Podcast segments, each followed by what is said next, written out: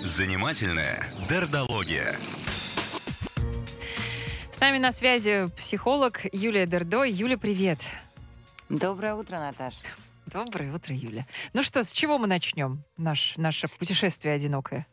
Хотела спросить, как тебе одиноко сегодня? Без Ромы в том А, числе. в какие-то моменты, да, безусловно. Мгм. Ну, наверное, мы с вами, как всегда, начнем с определения. Да? Что такое одиночество? Одиночество– это неприятное, тягостное переживание или состояние, которое испытывает человек, лишенный возможности коммуникации с другими людьми. И вот здесь мы с вами а, сразу приходим именно к понятию одиночества, когда он- мы лишены возможности общаться с другими людьми, а я бы как психолог добавила близко с ними общаться. А то, что у нас часто описывали слушатели о том, что ну я так люблю побыть один, просто Ну, погулять, полдня могу быть один. Немножечко не Вот. то.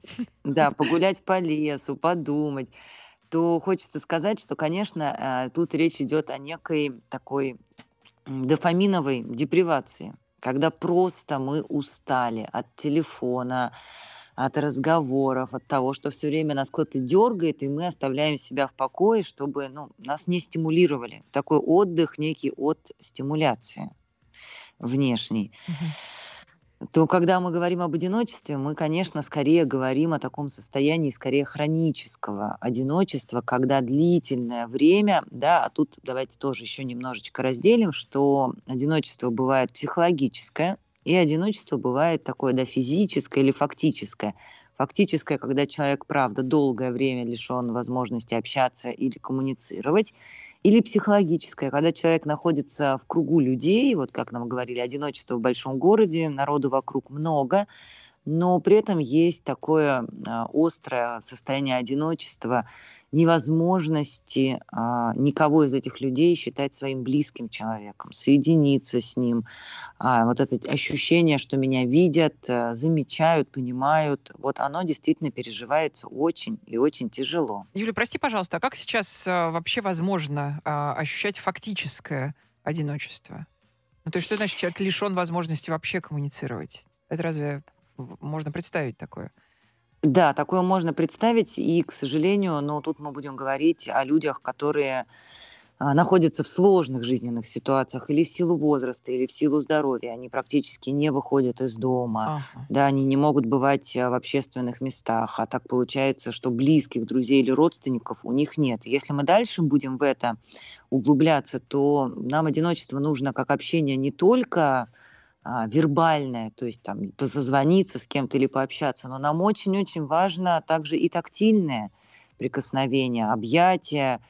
А, и действительно, это не просто вот мне так важно или приятно, чтобы меня обняли, а некие гормоны и нейромедиаторы вырабатываются только, когда человека трогают, обнимают или прикасаются.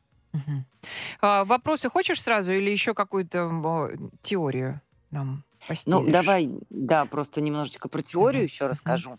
О том, что вот это состояние одиночества, а именно не одиночество, а состояние дофаминовой а, депривации, когда мы просто хотим побыть одни чтобы все от нас отстали. Когда нам думается лучше, когда мы одни, когда мы любим уехать на дачу или в парк, вот это состояние хорошее и нормальное. И чем старше человек, тем больше у него потребность побыть наедине с собой. И, в общем, это такое очень хорошее, нормальное состояние психологического здоровья. Человек может долго и с удовольствием находиться один, и тем дольше, чем больше близости у него было в детстве, чем больше у него есть вот это переживание, ощущение, что со мной все в порядке, меня брали на ручки, обнимали, меня трогали, меня распознавали, на мои потребности откликались. И у меня есть вот эта прочная связь и состояние, что меня любят и я нужен. Следовательно, у меня нет боли, за которой я должен следовать все время, дергая других людей, что посмотрите на меня, посмотрите, а, вот он я есть, и я могу вот это уже тогда фактическое а, одиночество не просто долго выдерживать, но и в нем нуждаться. Также с возрастом эта устойчивость а, к собственным чувствам, к переживаниям, она усиливается. Но все-таки настоящее одиночество, вот такую, да, именно нарушение коммуникации, невозможности быть с кем-то или физически общаться с людьми, или психологически, когда человек а, не просто на недельку поехал в отпуск в какой-нибудь спа-отель, где он наедине с собой, а когда в его жизни нету близких связей, человеком переживается очень тяжело и очень тревожно, что, в общем-то, мотивирует его создавать отношения. Смотри, Я э, готова к вопросам, да. ага, ну то есть, э, то есть получается, что люди, о которых нам сегодня тоже и рассказывали, и писали, люди, которые совсем не могут одни, и которые постоянно в свою жизнь кого-то подтаскивают, даже, может быть, не очень и э, это нехорошо, Да. но, скажем, качественного человека или там, ну, давай назовем это своего человека, это люди, у которых, которых в детстве недолюбили, получается, что ли? А, Если прям так совсем скорее не то, грубо. чтобы недолюбили. Мгм. Их, может быть, и очень сильно любили, но не создавали с ними близкие отношения. Такое часто бывает, когда ребенка, например, любят, но не распознают. Возьмем такую гиперопекающую или сверхзаботливую маму, которая накормит, напоит, а, скажет, я знаю, как тебе лучше. И Шапочку образом, надень. да, да, а, а ребенок, вот он со своими потребностями, с тем, что он хочет, с тем, что он не хочет, он так и не чувствует, что его узнали, распознали и увидели. Ну или действительно мы возьмем какие-то а, сложные прошлые опыты, где родителей не было, они были небезопасные, и тогда остается вот этот детский страх, что сейчас взрослый или любой другой человек выйдет, и больше в моей жизни не останется, так меня и не утешат, не успокоят, не узнают, и тогда это одиночество становится очень тревожным и плохо переносимым. И тогда действительно находится практически любой человек рядом. Мгм. А дальше это одиночество переживается так, это не обязательно плохой человек рядом, это может быть и хороший человек рядом. Но вот эта мысль о том, что меня не любит, меня бросили, он меня разлюбил или она меня разлюбила, я ей не нужен, а, это ощущается буквально, когда он выходит за дверь в соседнюю комнату налить себе чаю. Вот ему чай важнее, чем я. Он уже полчаса сидит рядом со мной в телефоне, там Ой, есть что-то да. интересное, кто-то другой или кто-то другая. А, вот эта постоянная потребность убедиться, что я лучше всех, что меня любят, что рядом со мной человек, она, конечно же, ну что, идет из такого непростого детского опыта. Ну вот смотри, Илья нам написал. Они разошлись с девушкой около пяти лет назад. Пытался познакомиться, но все как-то не получается найти того человека, с кем был бы на одной волне. Родственники часто спрашивают, не появился ли кто-нибудь, но мы еще про социальный прессинг поговорим. Мгм. А у меня двоякое ощущение. С одной стороны, нужно заводить семью и детей, а с другой стороны, все пугает. Все пугает Илью. Мгм. Много разводов вокруг меня. Нет уверенности, что меня не бросят. Нет времени на свидание. И как-то иногда даже и думаю, может быть, и одному нормально. Я думаю, что Илья сам ответил на свой вопрос а, фразой «все пугает». Все время боюсь, что меня не бросят, и кругом столько разводов. А у Ильи диагностика по, по телефону, могу и по фотографии Конечно. скоро диагностировать. Так, Сразу извиняюсь перед коллегами, конечно, ставить диагнозы по телефону а, это наша очень любимая самая. Давай.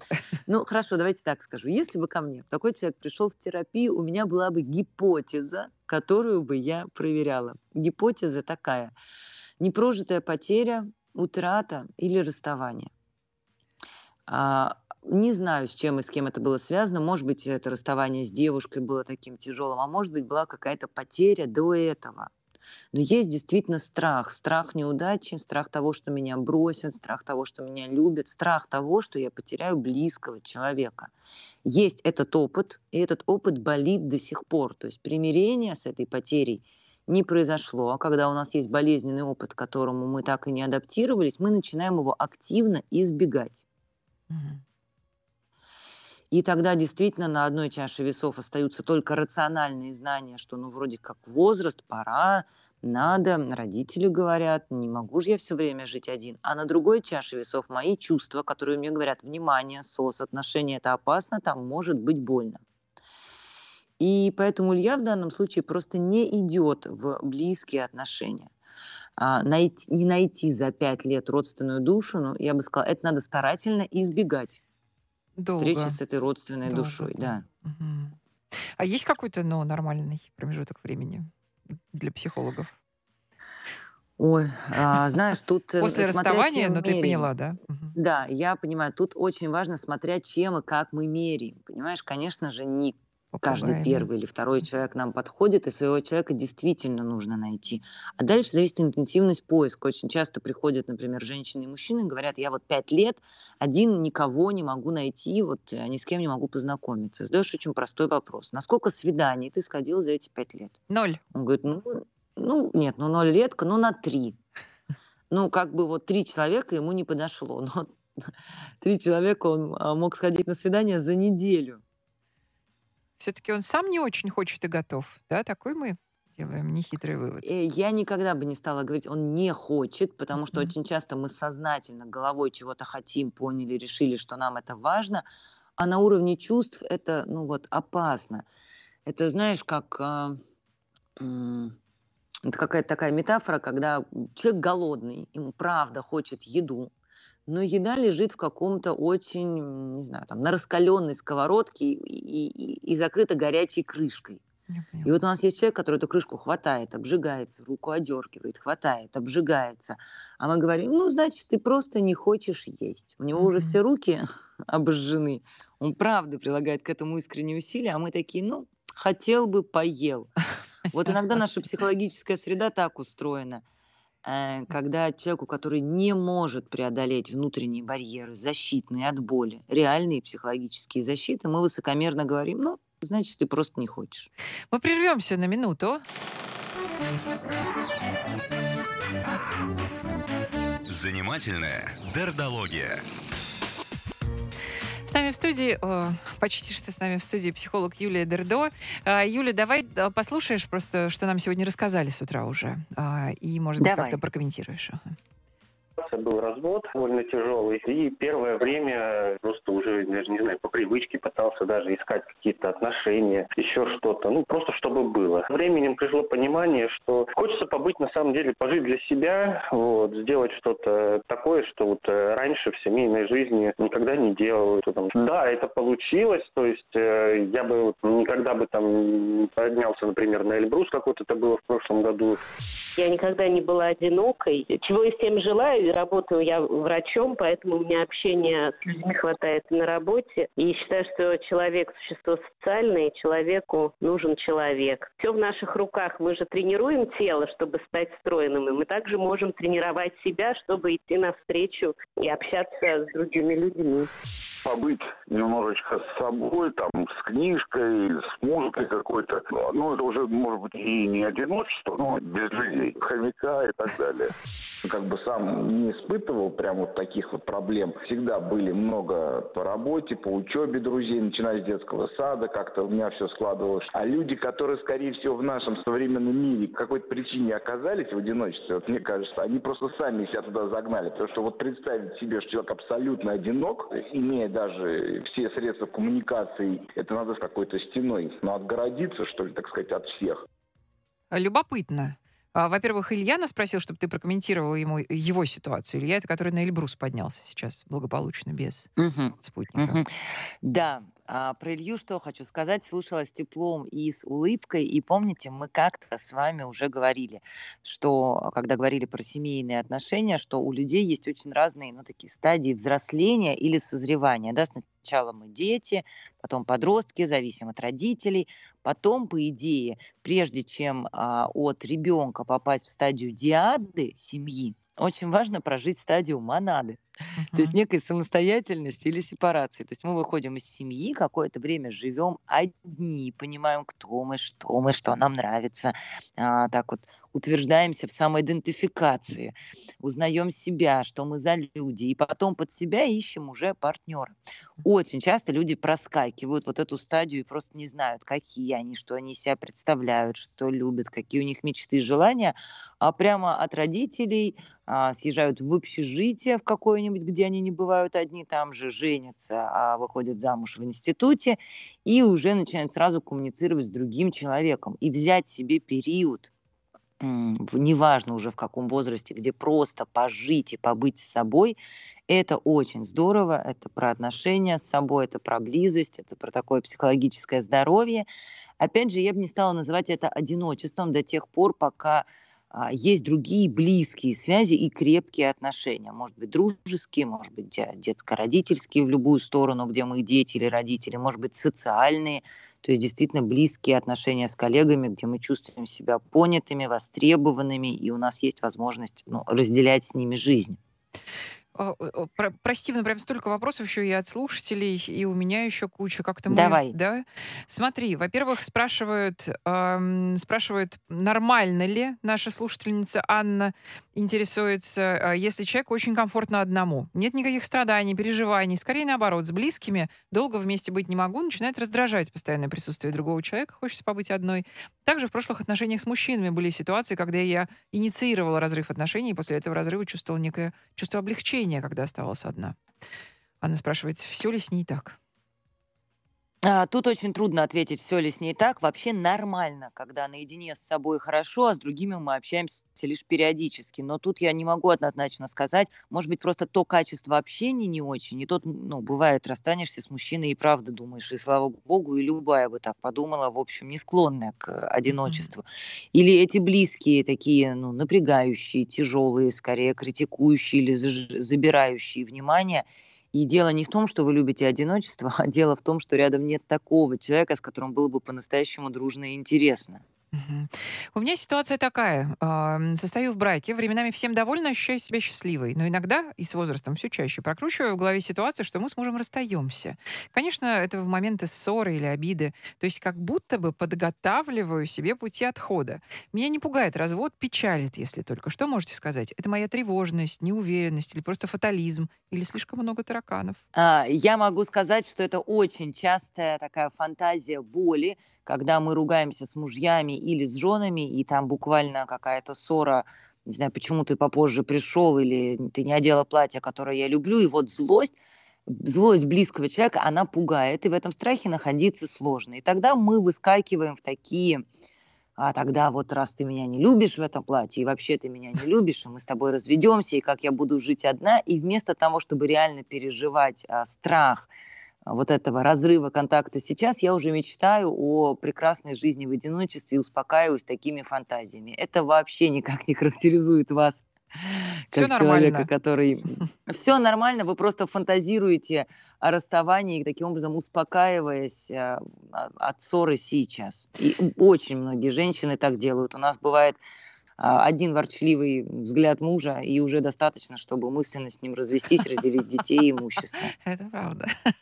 А что делать с, одиночеством эмоциональным, знаешь, какого плана? Когда ты что-то пережил, а, болезненное, неприятное, и никто в твоем окружении больше этого не переживал. И тебе вообще прямо не с кем поделиться. Это неприятное ощущение. Да, вот это и есть самое сложное психологическое одиночество. Его даже называют депрессивным одиночеством, когда никто, когда я в кругу людей, и они рядом, но я чувствую себя только еще более одиноким. И есть ощущение, что никто-никто не может разделить моих э, переживаний. В какой-то момент сказать себе, прям называть это чувство «да, мне одиноко», «да, сейчас это так», и дальше говорить о том, что мне, ну то есть мне так кажется, у меня сейчас такая мысль, у меня чувство, что никто не может не говорить, что все, никто не может, я одинок, а мне сейчас кажется или я сейчас чувствую, что этого не происходит. Тогда мы оставляем себе даже во внутреннем пласте вот эту вариативность и возможность искать контакта. А, немножечко гендерный подпустим тему, как я люблю. Как ты считаешь, у нас а, все-таки в обществе меняется отношение к одинокому мужчине и одинокой женщине? А, или все по-прежнему? Ну, то есть одинокой женщине mm, тяжелее, Я думаю, что все еще по-прежнему. Да. Да, я думаю, что все еще по-прежнему сверхценность мужчин у нас есть, и мужчина приз, и одинокий мужчина, тем более, это такая прекрасная добыча, одинокая женщина э, вызывает некое сочувствие. Но я бы хотела немножко сказать про другое. А, про тех людей, которые искренне хотят друзей и ищут их, и говорят, почему же у меня не получается общаться? Наверное, я неинтересный человек. Часто они учат анекдоты, а, какие-нибудь лекции по искусствоведению, литературе, стараются как-то ну, заинтересовать других с собой и продолжают сталкиваться и сталкиваться с фактическим реальным одиночеством. Вот здесь мне бы хотелось сказать, что есть ключевая корневая ошибка, когда мы хотим стать достойными, интересными людьми, чтобы с нами общались. Мгм.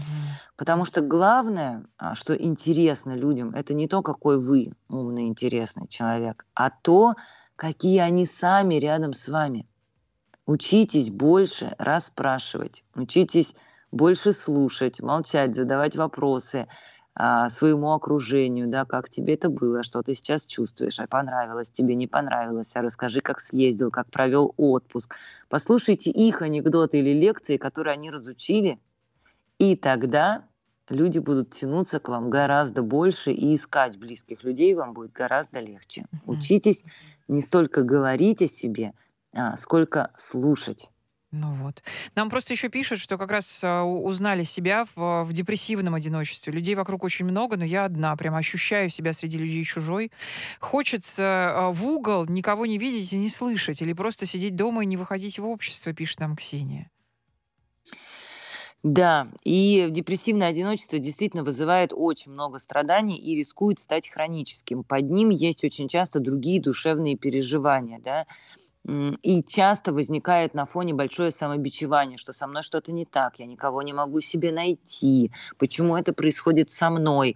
А, рекомендация простая, да, сходить к психологу, посмотреть, что за этим стоит, и также идти больше на контакт людей, не столько фокусируясь на том, слушают ли они меня, сколько о том, смогу ли я их слушать. Потому что в этот момент, когда мы кого-то распознаем, здесь больше контроля у нас, но мы действительно можем управлять этой ситуацией, а не ждать, когда кто-то нас услышит или полюбит. Еще буквально, если получится очень Давай. быстро, а, нормально ли, дальше любопытно, что мы с женой живем вместе почти 20 лет и совсем не ругаемся. И более того, любим друг друга. Вот это да. А, Я уверена, что вы ругаетесь, просто не называете это, что мы поругались. Но это мы не ру- поругались, я просто ворчну. Но это мы не поругались, просто, ну, там, нам нужно побыть одному, и сейчас в ближайший час мы не разговариваем.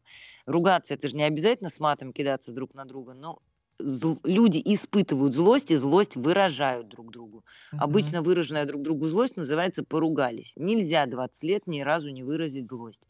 Ну, просто нельзя, это невозможно. Поэтому все в порядке, вы ругаетесь. Просто делайте это очень деликатным способом. Спасибо тебе. Запиши для нас кружочек. А, Да, Психолог, с удовольствием. психолог Юлия Дердо была с нами.